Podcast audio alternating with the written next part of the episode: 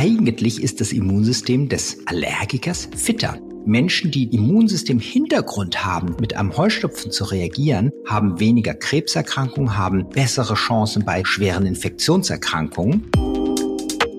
Man darf es nicht verharmlosen, wenn die Nase immer verstopft ist. Man kriegt nicht gut Sauerstoff in der Nacht und es können später Herz-Kreislauf-Erkrankungen hinzukommen.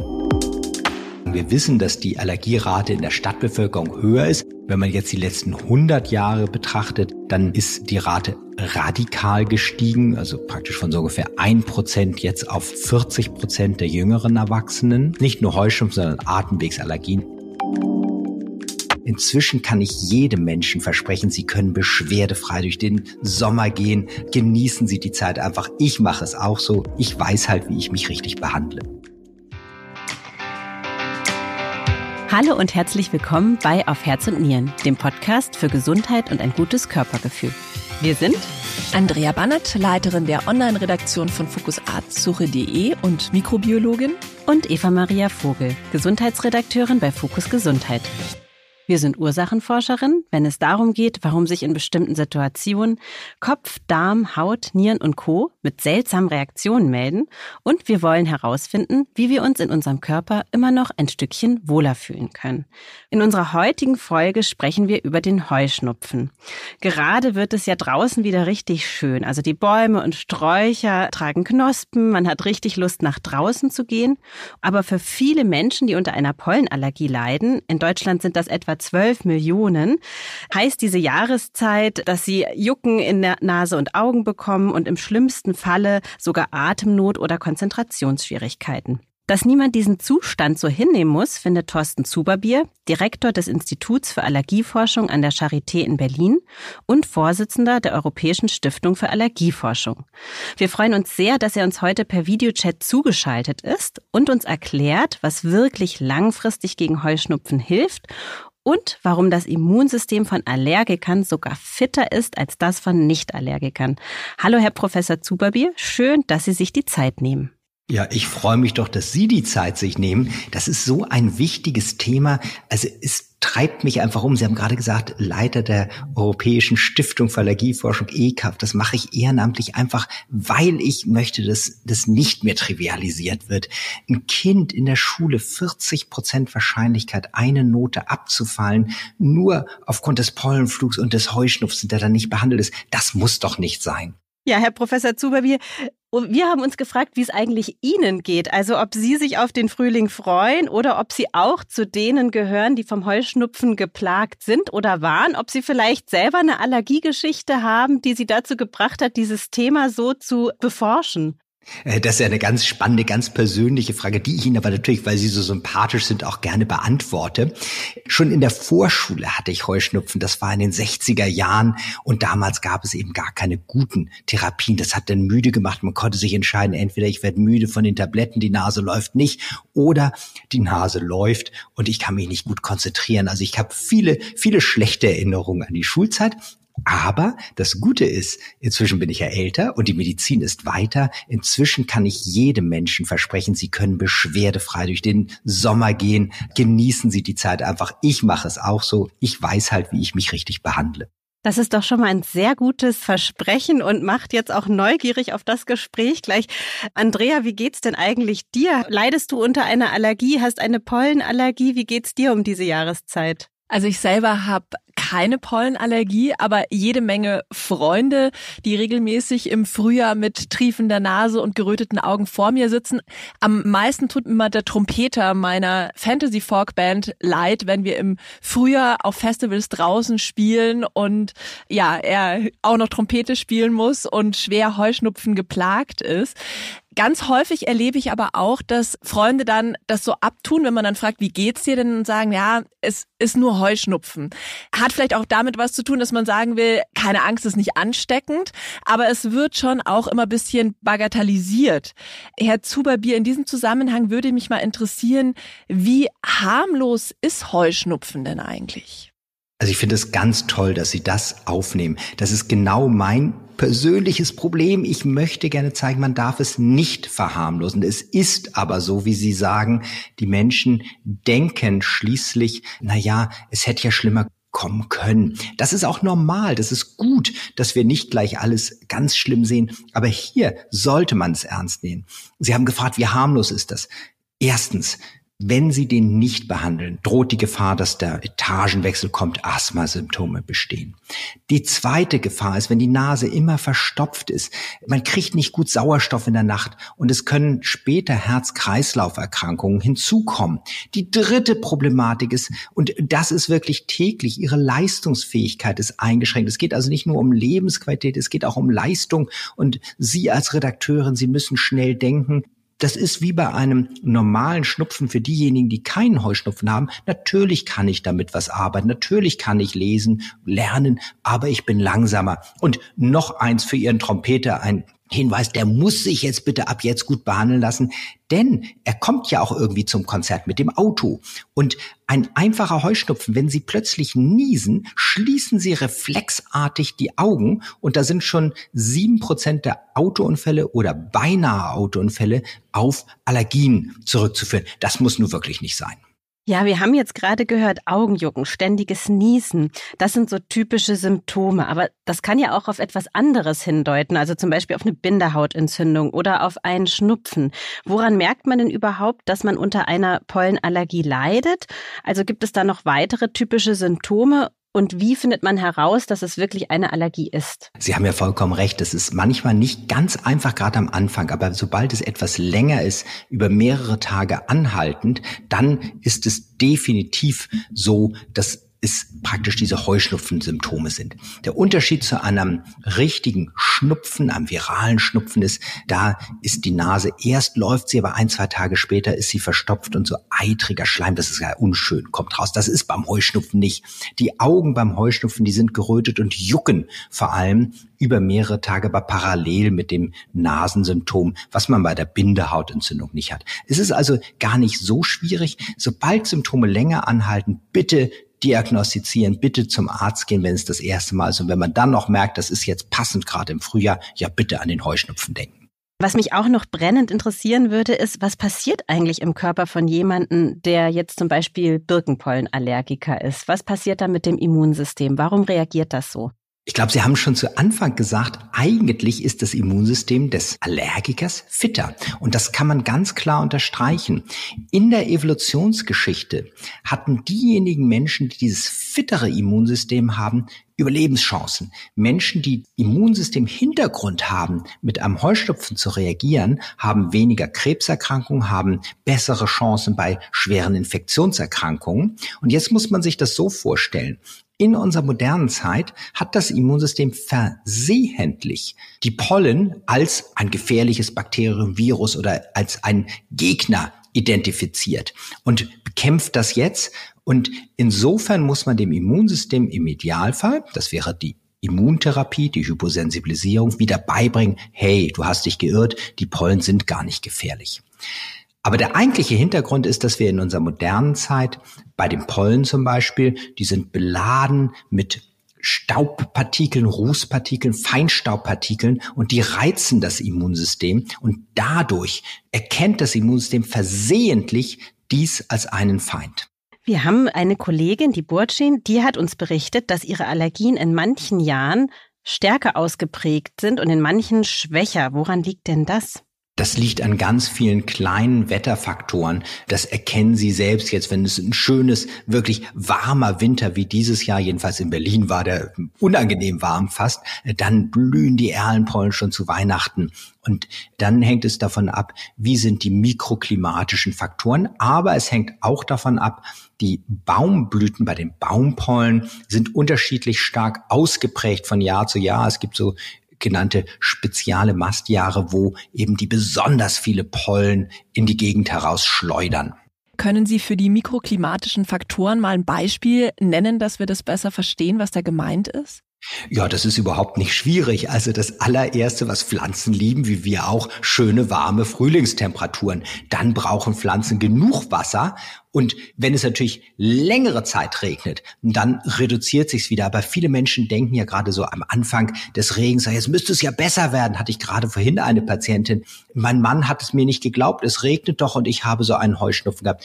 Ja, das liegt daran, wenn Wasser auf die Pollen kommt, dann platzen die und dann wird das Allergen in die Luft freigesetzt. Das Allergen sind nicht die gesamten Pollenkörner, sondern kleine Eiweißstückchen. Und dann ist plötzlich 20 mal so viel Allergen in der Luft und auch noch schön tief lungengängig, als wenn nur die Pollen in der Luft sind.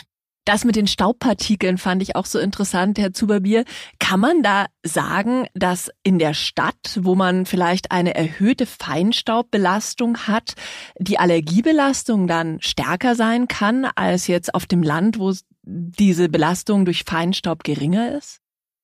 Das kann man eindeutig sagen. Wir wissen, dass die Allergierate in der Stadtbevölkerung höher ist. Nun muss man natürlich sagen, Land ist nicht gleich Land. Wenn Sie an der hübschen Bundesstraße direkt mit einem Durchgangsverkehr die ganze Zeit wohnen, dann dürfte ihre Feinstaubbelastung genauso hoch sein. Mhm.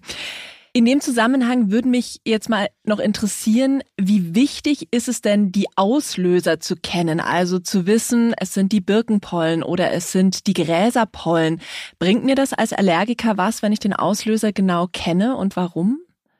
Auf jeden Fall, sonst wäre ich ja auch nicht Allergologe und würde die Auslöser erforschen. Nein, es ist auch für den einzelnen Patienten wichtig, denn dann kann ich entscheiden, lohnt sich beispielsweise auch die Immuntherapie, die Hyposensibilisierung. Da wird das Immunsystem mit den Allergenen wieder in Kontakt gebracht, in niedriger Dosierung, aufsteigend, entweder als Spritze unter die Haut oder als Tabletten oder Lösung, die man unter die Zunge tut, kann man auch zu Hause machen.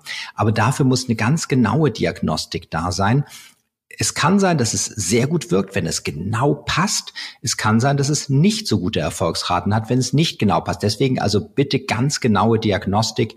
Klares Beispiel zum Beispiel während des Sommers blühen Gräser, aber auch Brennnesselpollen gleichzeitig. Wenn ich nicht diagnostiziere und jetzt fröhlich eine Gräserpollenhyposensibilisierung mache, aber eigentlich auch gegen Brennnesseln allergisch bin, dann hilft das mir zwar gegen den Gräserpollen Heuschnupfen, aber die Brennnesseln machen die Symptome weiter und insofern habe ich am Ende klinisch nichts gewonnen. Auf das Thema Hyposensibilisierung wollen wir später nochmal zurückkommen. Zur Diagnostik hätte ich jetzt noch eine Frage. Um eben zu diagnostizieren, wogegen ich jetzt allergisch bin, gibt es ja den sogenannten Pricktest. Wie funktioniert denn diese Diagnostik und wie zuverlässig ist die Methode? Und gibt es vielleicht auch neben dem Pricktest noch weitere Methoden zur Diagnostik? Gute Frage. Das ist sogar eine sehr wichtige Frage, weil es gibt natürlich auch unseriöse Methoden zur Diagnostik. Der Pricktest ist die Standardmethode.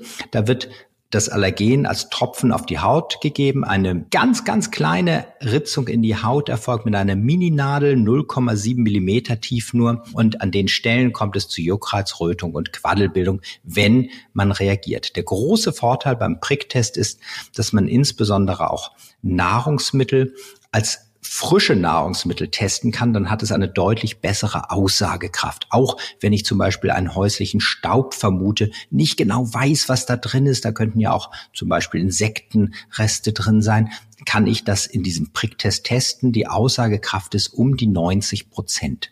Die zweite Methode wäre das spezifische IgE, und das ist ganz wichtig, IgE wie Emil am Ende im Blut zu messen. Auch das ist eine hoch aussagekräftige Methode, hat Nachteile bei den Nahrungsmitteln, da ist der Pricktest besser, aber grundsätzlich kann ich hier klare Aussagen treffen. Dann gibt es aber auch noch Methoden, die man nicht nehmen sollte.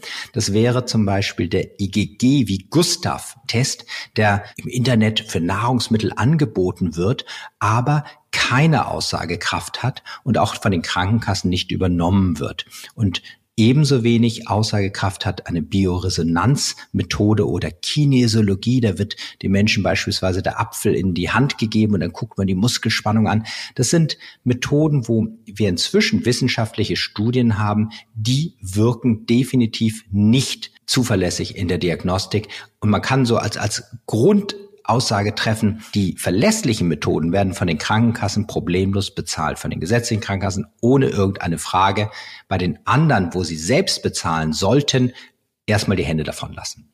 Ja, zusammenfassend lässt sich also an dieser Stelle schon einmal sagen, wenn die Beschwerden länger als eine Woche anhalten und besonders im Frühjahr auftreten, sollte man unbedingt vom Hausarzt abklären lassen, ob es sich um eine Pollenallergie handelt.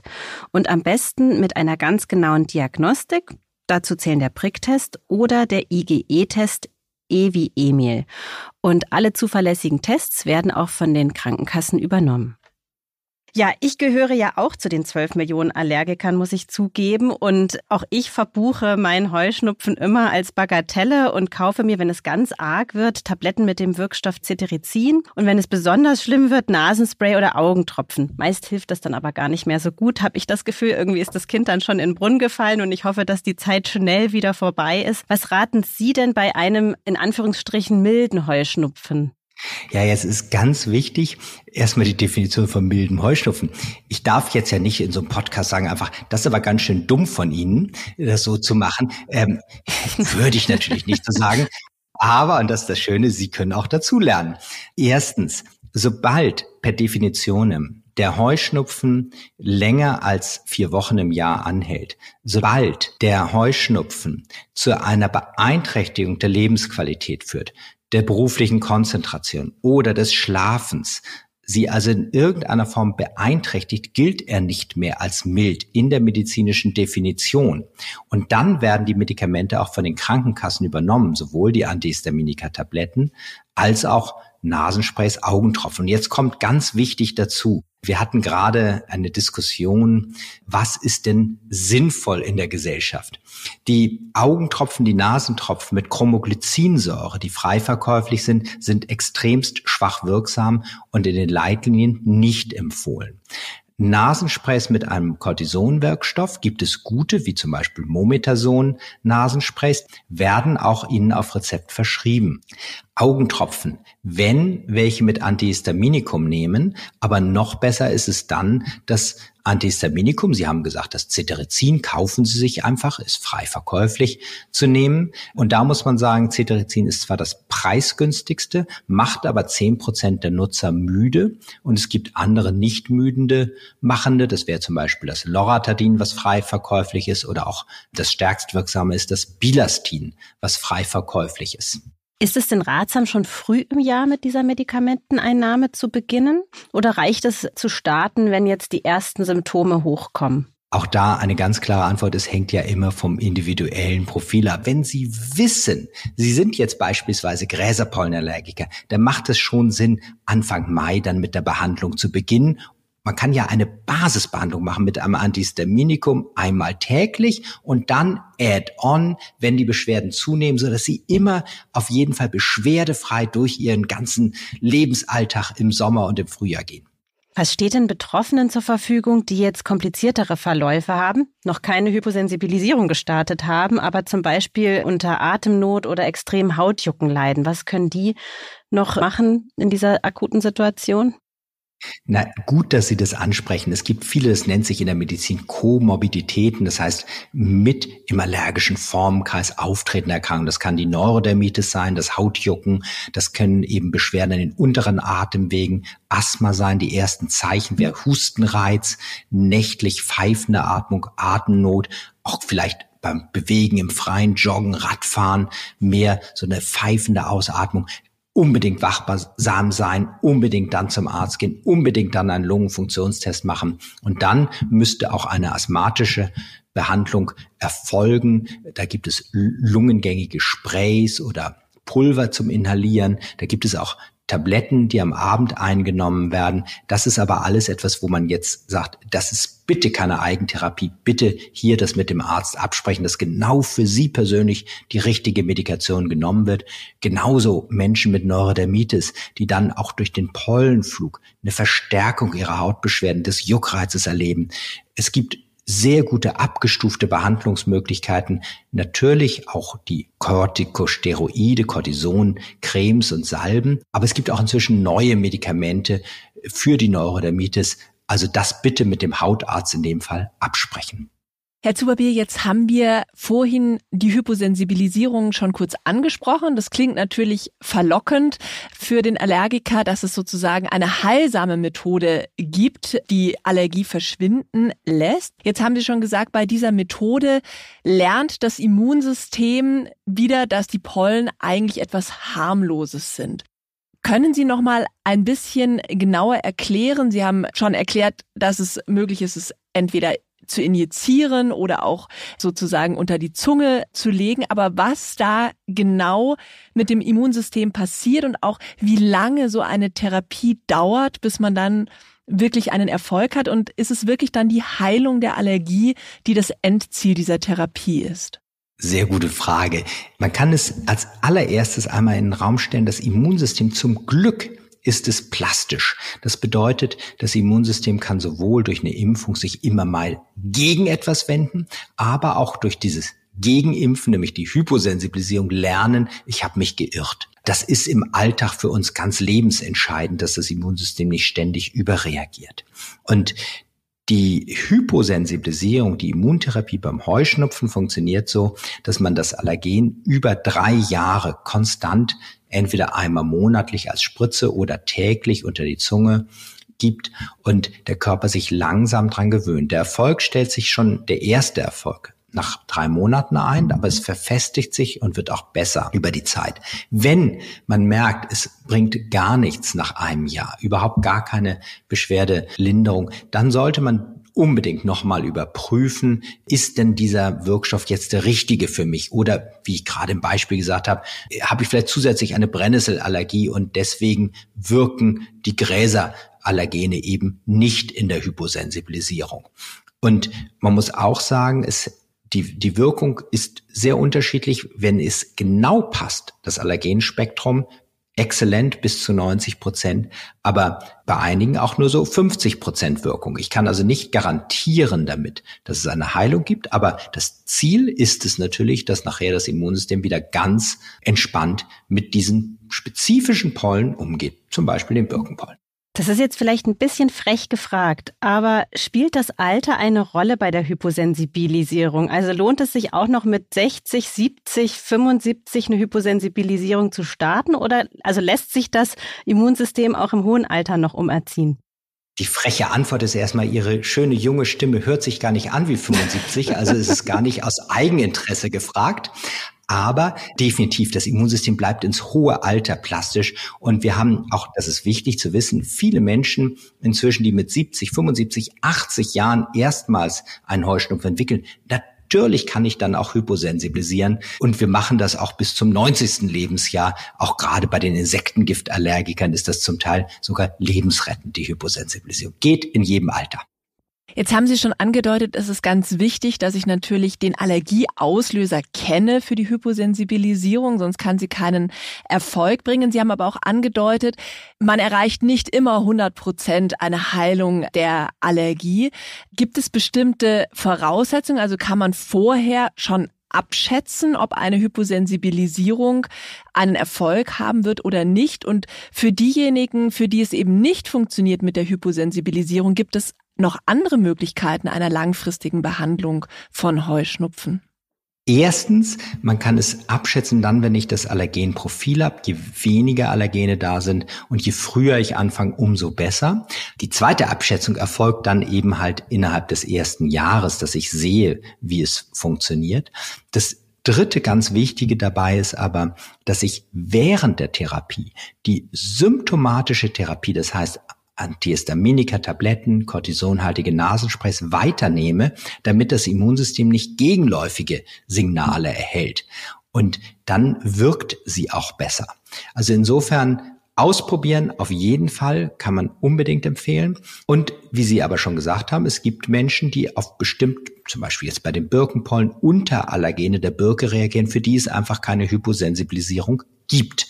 Und dann muss man einfach sagen, okay, dann müssen wir nur die symptomatische Therapie machen, aber bitte so gut, dass eben halt sie beschwerdefrei sind. Auch das hilft dem Immunsystem, sich langsam wieder dann auf natürliche Art und Weise zu gewöhnen.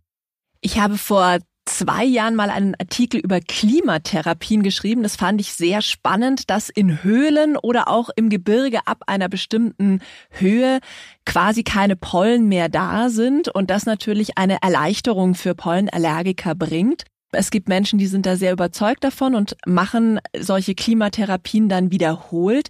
Mich würde mal interessieren, was Sie davon halten und ob das nur eine kurzfristige Erleichterung bringt oder ob das auch länger anhaltende Effekte haben kann.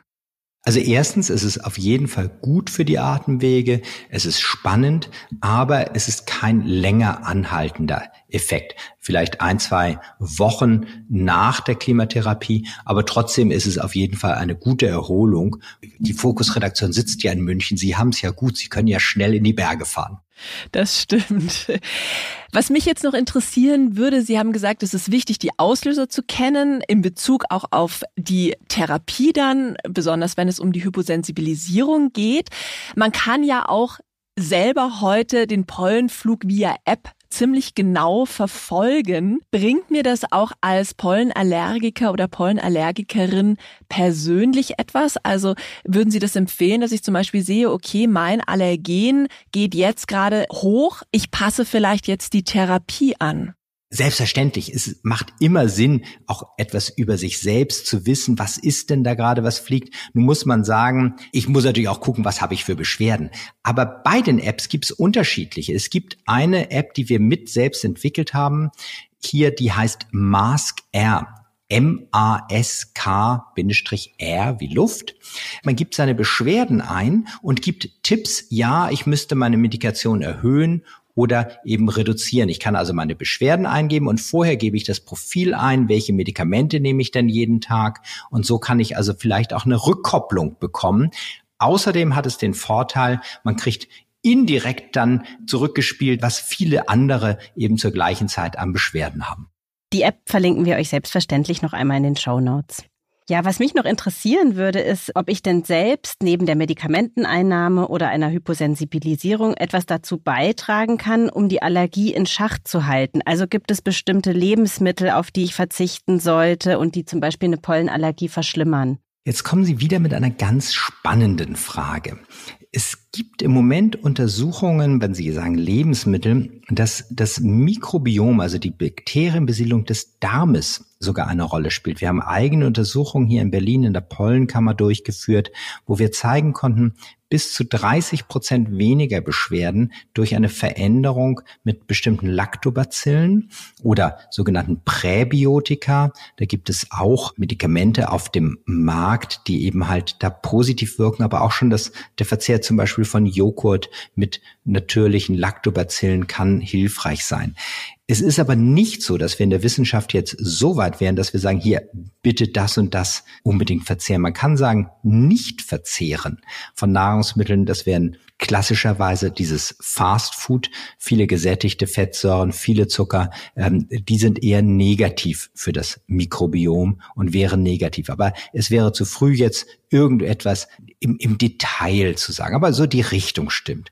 Und dann gibt's natürlich auch noch viele Hausmittel, wo Sie was verbessern können. Ähm, wenn Sie wollen, erzähle ich dazu auch was. Sehr gerne. Ich bin ganz gespannt. Ja, sehr gut. Also gerade bei den Pollenallergenen hilft es auch wirklich mit Kochsalzlösung dieses Naseduschen. Gibt es verschiedene in der Apotheke zu kaufen, preiswert. Das reinigt die Nase, das stärkt die Nase. Gute und einfache Methode. Zweitens, etwas teurer, einen Luftreiniger aufzustellen, gerade im Schlafbereich. Der filtert nicht nur die Pollen, sondern auch den Feinstaub heraus. Gibt es für wenige hundert Euro und die sind auch so leise im Betrieb, dass sie den Schlaf wirklich nicht stören. Man hört sie praktisch nicht. Und auf den Seiten der Europäischen Allergiestiftung EKA finden Sie auch viele getestete Modelle. Und vielleicht letztens noch mal, es, es gibt immer diese Tipps, abends Haare waschen, Kleidung nicht direkt neben's Bett legen. Das ist immer so eine Sache. Ich habe da Hemmung einer Frau, die ein schönes langes Haar haben, jeden Abend die Haare waschen, das ist nicht gerade bequem. Würden Sie mir vielleicht recht geben? Und dann kann ich nur sagen, ja, also man muss ja nicht gerade die, die Kleidung, mit der man die Gartenarbeit gemacht hat, direkt neben's Kopfkissen legen, aber Haare waschen eigentlich sollte die medikamentöse Therapie schon reichen. Man kann es machen, aber man muss es nicht. Wie oft darf man denn dieses Naseduschen eigentlich durchführen? Weil ich weiß, da gibt es unterschiedliche Tipps, die im Internet kursieren. Vielleicht haben Sie da eine konkretere Empfehlung. Also es gibt ganz konkrete Empfehlungen. Zweimal täglich ist überhaupt gar kein Problem. Wichtig ist, dass die Lösung, mit der man spült, eine bestimmte Menge an Kochsalz hat, da kann man einfach das Salz, das normale Kochsalz nehmen. Man muss es nur so richtig dosieren, dass eben das auf die Menge Flüssigkeit, Wasser ungefähr passt. Es gibt auch fertige Salzpäckchen in der Apotheke zu kaufen, die schon abgemessen sind. Aber es schadet definitiv nicht, das zweimal täglich zu machen. Es nützt. Muss das Wasser abgekocht sein und dann runtergekühlt oder geht das auch mit Leitungswasser? Also es kommt drauf an. Das, äh, mit Leitungswasser in Deutschland geht es auf jeden Fall, wenn Sie vielleicht irgendwo im Urlaub sind und Sorge haben, dass das Wasser verkeimt ist, dann bitte nicht nehmen. Aber normalerweise geht es mit normalem Leitungswasser, wenn man in einer modernen deutschen Großstadt wie München lebt. Also die gute Nachricht, wenn ich das jetzt nochmal zusammenfasse, ist, dass man bei Heuschnupfen eigentlich nicht unter Beschwerden leiden muss, weil es gute Therapien gibt. Und das ist sehr sinnvoll, auch rechtzeitig eine Therapie durchzuführen, damit einen die Symptome eben nicht beeinflussen oder sogar langfristige Probleme verursachen. Es gibt Antihistaminika, auch frei verkäuflich, aber es macht grundsätzlich Sinn, sich mit dem Arzt abzusprechen, um wirklich eine für sich passende Therapie zu finden, gerade wenn die Symptome dann schlimmer sind, zum Beispiel asthmatische Symptome hinzukommen, wo man dann auch zum Beispiel kortisonhaltige Medikamente einnimmt, dann immer in Rücksprache mit dem Arzt. Und es gibt die Möglichkeit, eine Heuschnupfenallergie zu heilen durch eine Hyposensibilisierung. Die dauert drei Jahre. Nach einem Jahr guckt man mal, wie sie so läuft. Wichtig ist es, das richtige Allergen zu kennen und das kann dann eben sehr gut funktionieren. Bei manchen funktioniert es auch nicht so gut und dann greift man eben auf die Medikamente zurück. Die Medikamententherapie sollte man unbedingt auch während der Hyposensibilisierung weiterführen. Das fand ich sehr interessant. Und wer selbst etwas machen möchte, es gibt Apps, wo man den Pollenflug monitoren kann, die einem auch Tipps für die Medikamentierung geben. Und die Nasendusche, das fand ich jetzt auch interessant, ist ein guter Tipp, der Linderung bei den Symptomen verschaffen kann was ja viele Menschen Sorge haben, ja, ach Mensch, ich möchte jetzt nicht so Tabletten nehmen, ich möchte keine kortisonhaltigen Nasensprays nehmen, da habe ich Angst, Herr Doktor oder Frau Doktor. Die gute Nachricht ist, zu den Antihistaminika-Tabletten, die alte, die erste Generation, die hat müde gemacht. Die sollte man nicht nehmen.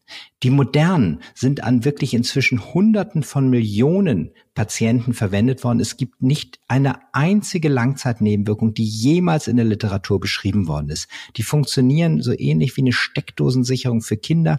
Die gehen in den Körper rein, blockieren das Molekül, das es an den Histaminrezeptor andocken kann und werden unverändert über Leber und Niere wieder ausgeschieden, ohne verstoffwechselt zu werden, also ohne auch Wechselwirkung mit anderen Medikamenten zu haben. Eine unglaublich tolle Arzneimittelsicherheit, die wir kaum irgendwo anders in der Medizin haben. Und das gleiche gilt die Cortison-Nasensprays mit Momedason. Die werden direkt abgebaut. Wir haben also wirklich gute Therapien. Deswegen lieber mehr Therapien als weniger. Bitte nicht aus Angst einfach die Therapie weglassen. Das wollte ich gerne noch ergänzen.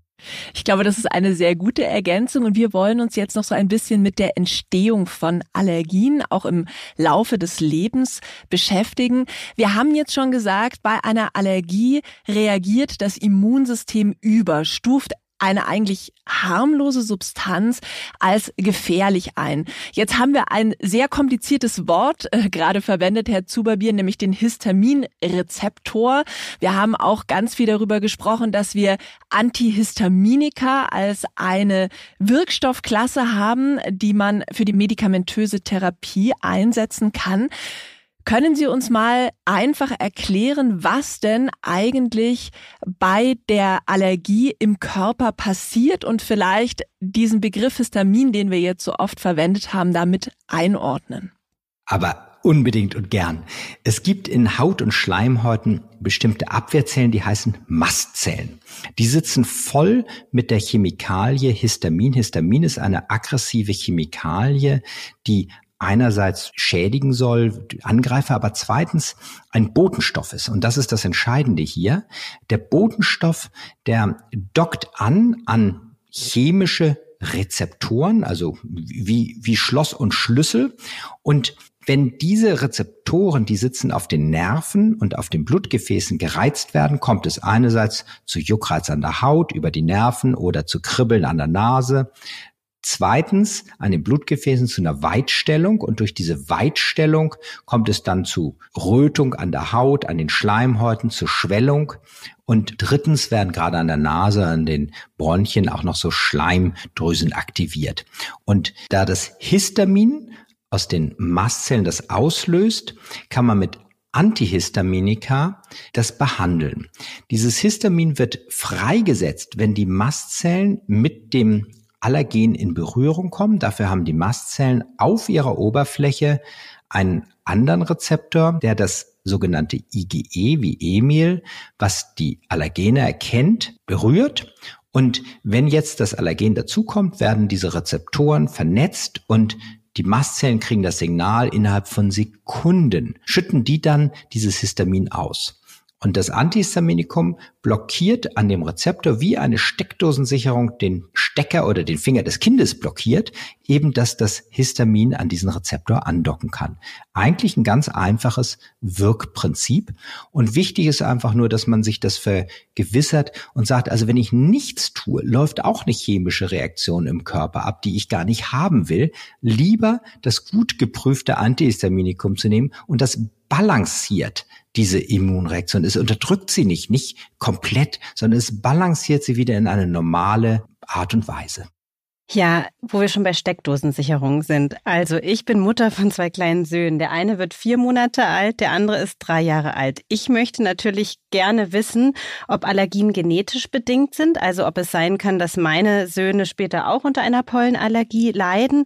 Und was ich als Mutter oder was man als Eltern tun kann, um die Kinder vielleicht irgendwie so zu schützen, dass sie diese Allergie möglichst nicht entwickeln. Tolle Fragen. Ich glaube, die haben viele Mütter gerade diese Frage, die vielleicht gerade zuhören. Erstens, ja, Allergien sind genetisch, das ist aber auch gut so. Sie wollen ja ihren Kindern das gute Immunsystem weiter vererben. Muss man immer sehen, also Allergiker haben das bessere Immunsystem. Zweitens, die Chance ist dann aber eben halt, es ist einfach so dann 40, 50 Prozent, dass die Kinder das bekommen, wenn ein Elternteil das hat, 60, 70 Prozent, wenn beide Elternteile das haben. Aber nochmal, lieber das als irgendwas anderes. Allergien kann man gut behandeln und es geht eben mit vielen positiven Eigenschaften einher. Sie können das Entstehen der Allergien schon etwas beeinflussen und herauszögern. Ganz wichtig, nicht rauchen in der Schwangerschaft. Dafür ist es jetzt zu spät bei Ihnen, aber ich nehme an, das haben Sie gar nicht gemacht. Nein, das habe ich nicht gemacht. Und zweitens, aber auch nicht in Gegenwart der Kinder. Rauchen ist eben halt Feinstaub, ist eben halt eine Belastung des Immunsystems.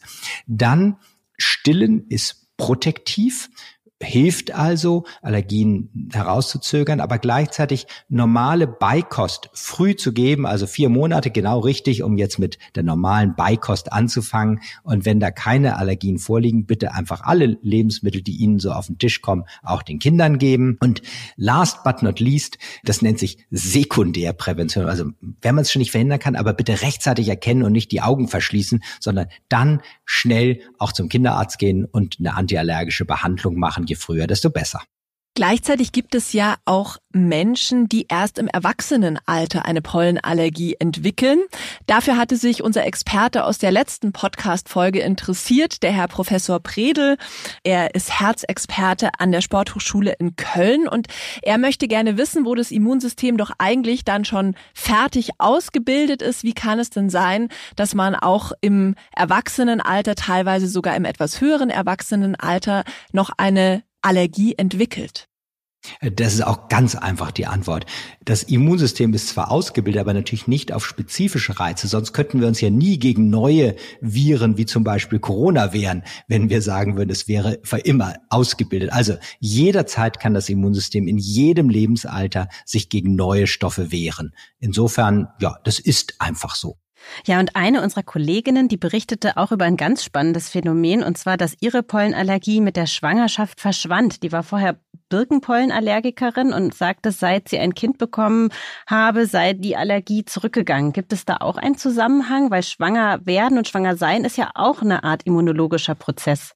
Definitiv. In der Schwangerschaft wird das Immunsystem runtergefahren, denn die Mutter darf sich natürlich nicht gegen das ungeborene Kind wehren. Und das hat definitiv auch oft den Nebeneffekt, dass während der Schwangerschaft die Allergien weniger werden, aber leider nach der Schwangerschaft irgendwann wird es wieder mehr und man kann also nicht sagen, das wäre eine gute Therapie. Also Herr Zuberbier, man kann zusammenfassen, Allergien sind durchaus auch genetisch bedingt.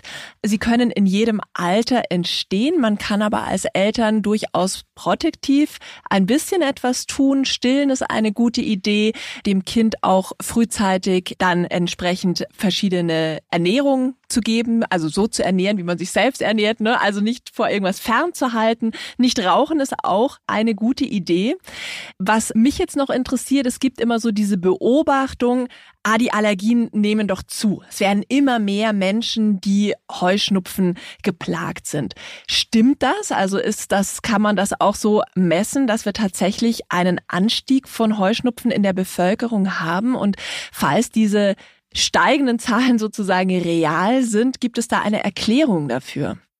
Also A, richtig, man kann es messen. Wenn man jetzt die letzten 100 Jahre betrachtet, dann ist die Rate radikal gestiegen, also praktisch von so ungefähr ein Prozent jetzt auf 40 Prozent der jüngeren Erwachsenen. Die zweite Zunahme, die wir erleben, ist allerdings auch, dass der Schweregrad zunimmt. Wir haben also inzwischen ein Niveau erreicht von ungefähr 40 Prozent in der Bevölkerung. Jetzt nicht nur Heuschnupfen, sondern Atemwegsallergien, da kommen auch Hausstaubmilbe, Tierhaare dazu.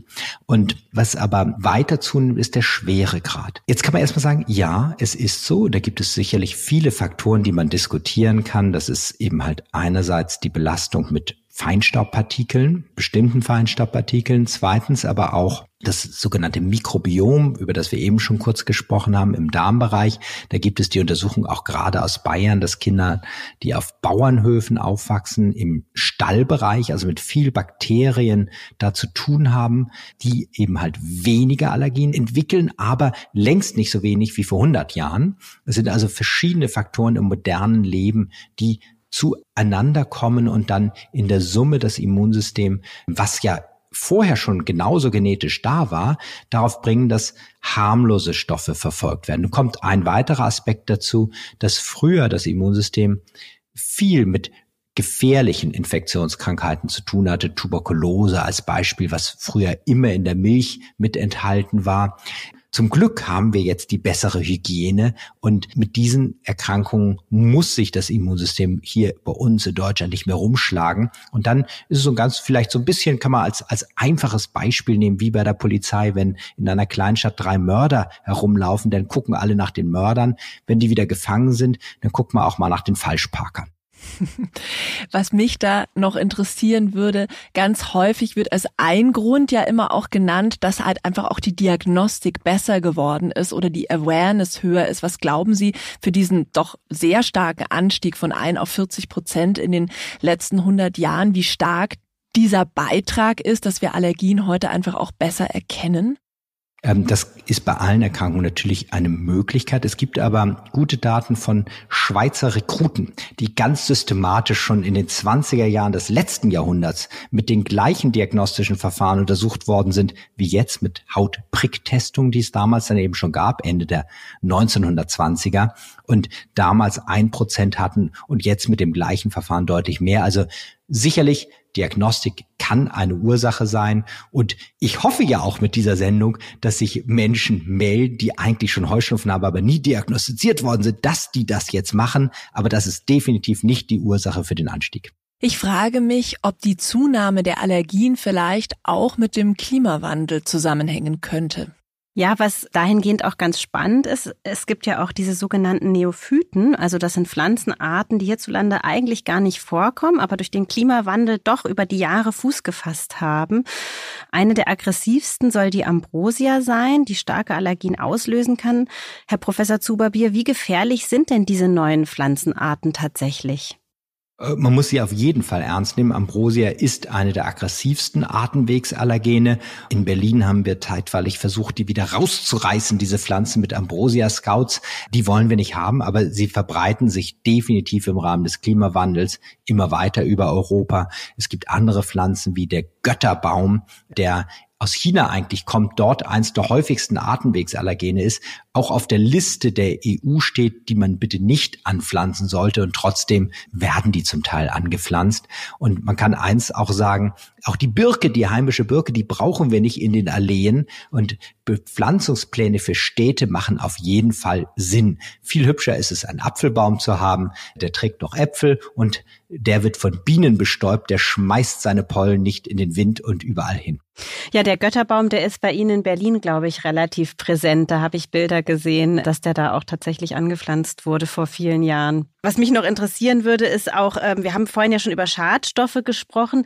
Was machen denn diese Schadstoffe mit den Pollen, also in den dicht besiedelten Städten? Machen die Schadstoffe die Pollen noch aggressiver, weil die müssen sich ja irgendwie durchsetzen? Ja, also definitiv. Kann man ganz klar sagen, definitiv zwei Aspekte. Erstens, die Schadstoffe auf dem Pollen reizen das Immunsystem oder auch Ozon und Feinstaub an sich reizt das Immunsystem. Zweitens, auf den Pflanzen hat es bei dem Pollen auch einen Effekt. Die Pflanzen sehen das auch zum Teil als Stressfaktor. Und in den Pollen werden mehr aggressive Allergene entwickelt. Das sind Arbeiten, die schon vor 15, 20 Jahren an der Münchner Universität erfolgten. Herr Zuberbier, dann möchten wir Ihnen gerne abschließend noch eine Frage zu Ihrem besten Tipp stellen. Was ist denn das, was Sie Allergikern, Heuschnupfenallergikerinnen und Allergikern, die zu Ihnen kommen, mit auf den Weg geben für den Umgang eben mit ihrer Allergie? Der Tipp ist ganz einfach. Erstens glücklich sein. Allergiker sein bedeutet, ich habe das bessere Immunsystem, das ist doch eine schöne Botschaft. Zweitens, aber es ernst nehmen und so gut behandeln, dass man wirklich gut Leistungsfähigkeit hat Schule und Berufsleben mit voller Konzentration erleben kann und keinen Autounfall in der nächsten Kurve auf der Landstraße macht. Ja, Herr Professor Zuberbier, wir bedanken uns ganz herzlich für die spannende Folge. Also ich habe mitgenommen, dass man Heuschnupfen auf keinen Fall bagatellisieren sollte und ich werde mich im kommenden Jahr erst einmal um eine gute Diagnostik bemühen und dann hoffentlich auch die passende Hyposensibilisierung bekommen. Und Andrea, wie ging's dir? Ich habe auch sehr viel Spannendes auf jeden Fall mitgenommen. Was ich sehr interessant fand, war der Zusammenhang mit dem Feinstaub. Den kannte ich nicht und das fand ich wirklich äh, sehr interessant, ja, dass das dazu beiträgt, dass die Allergien einfach, ja, verstärkt werden letzten Endes. In unserer nächsten Folge sprechen wir über das Thema Spurenelemente, also Eisen, Zink, Selen und so weiter. Wenn ihr, liebe Hörerinnen und Hörer, Fragen zum Thema Spurenelemente habt, könnt ihr uns wie immer gerne eine E-Mail schicken an podcast.fokus-gesundheit.de. Herr Zuberbier, ich möchte mich an dieser Stelle auch noch einmal ganz herzlich bei Ihnen für das spannende Gespräch bedanken und ich wünsche Ihnen und unseren Hörerinnen und Hörern einen beschwerdefreien und schönen Frühling. Vielen Dank. Vielen Dank.